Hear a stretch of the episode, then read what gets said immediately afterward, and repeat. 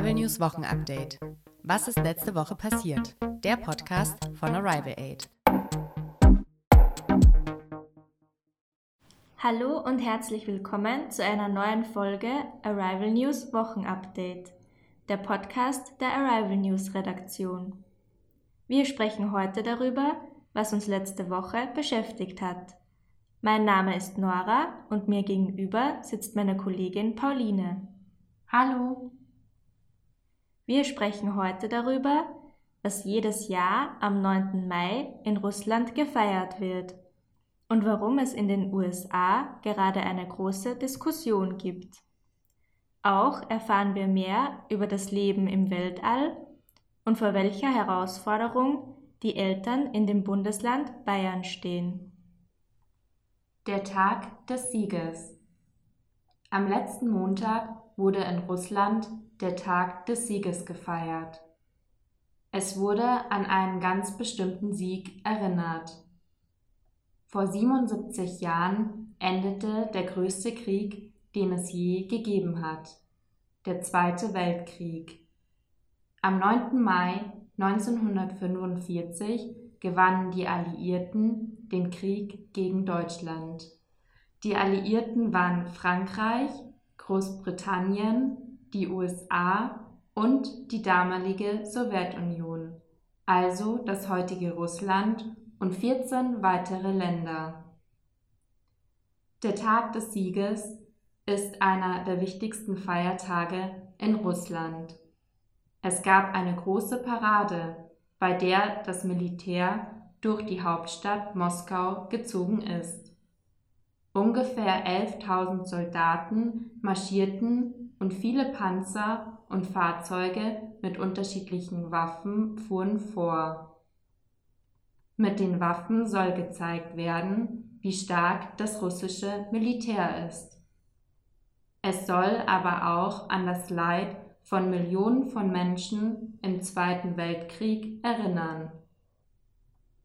Russlands Präsident Wladimir Putin hat außerdem eine Rede gehalten. In seiner Rede war auch der Krieg in der Ukraine ein großes Thema. Er hat den Angriff Russlands auf die Ukraine verteidigt.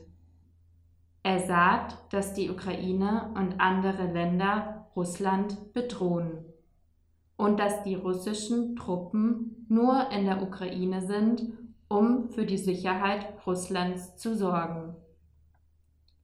Expertinnen und Experten sind sich einig, dass das gelogen ist und es Putin darum geht, mehr Macht zu bekommen. Viele Menschen in Europa kritisieren das. Sie finden es nicht in Ordnung, beides miteinander zu vermischen. Das Leid von damals und den brutalen Krieg jetzt in der Ukraine. Die Debatte um Abtreibung in den USA. In den USA gibt es das Abtreibungsrecht. Bei einer Abtreibung wird eine Schwangerschaft beendet. In den USA, wie auch in vielen anderen Ländern, haben Frauen das Recht auf eine Abtreibung.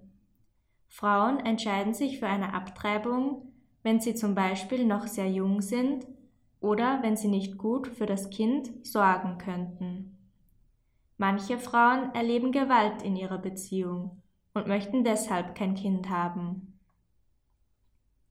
Das oberste Gericht in den USA möchte das Abtreibungsrecht beenden. Das ist für viele ein großer Skandal.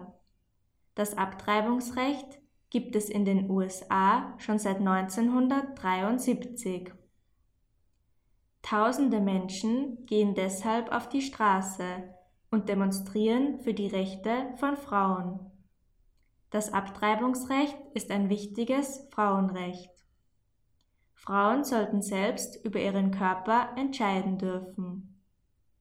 Studien zeigen, dass durch ein Verbot die Abtreibungen nicht weniger werden. Ein Verbot führt nur dazu, dass es mehr illegale Abtreibungen gibt. Diese illegalen Abtreibungen sind viel gefährlicher. Es gibt mehr medizinische Komplikationen und viele Frauen sterben bei den illegalen Abtreibungen. Deshalb sind legale, sichere Abtreibungen für Frauen sehr wichtig und zählen seit 1973 zu den Grundrechten in den USA. Dieses Grundrecht ist nun gefährdet. Zurück aus dem All. Matthias Maurer ist zurück auf der Erde gelandet. Genauer gesagt landete er im Wasser vor der Küste der USA. Er war der 600. Mensch und der zwölfte Deutsche im All. Auf der ISS, der Internationalen Raumstation, verbrachte er insgesamt sechs Monate. Gemeinsam mit seinen Kolleginnen und Kollegen hat er dort 130 Experimente, also Untersuchungen, gemacht. Er kümmerte sich auch um den Weltraumtourismus also um die privaten Reisen in das Weltall, die zum Beispiel zur Vergnügung gemacht werden. Auch machte er einen Außeneinsatz. Er verließ die ISS, um Reparaturen und Installationen am Raumschiff zu machen.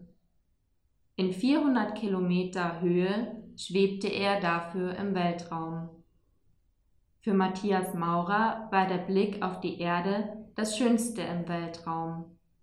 In 90 Minuten umrundete er einmal die ganze Erde. Er lernte aus dieser Erfahrung, dass wir eine Einheit sind.